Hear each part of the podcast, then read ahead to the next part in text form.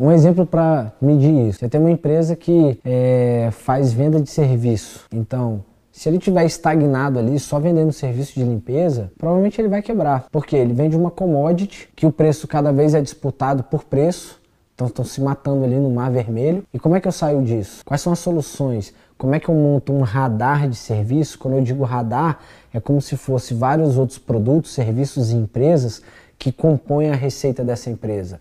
Então o cara já faz venda de serviço de limpeza, por que ele não vai fazer uma administração condominial? Que ele já consegue fazer brigadistas, segurança eletrônica, segurança armada.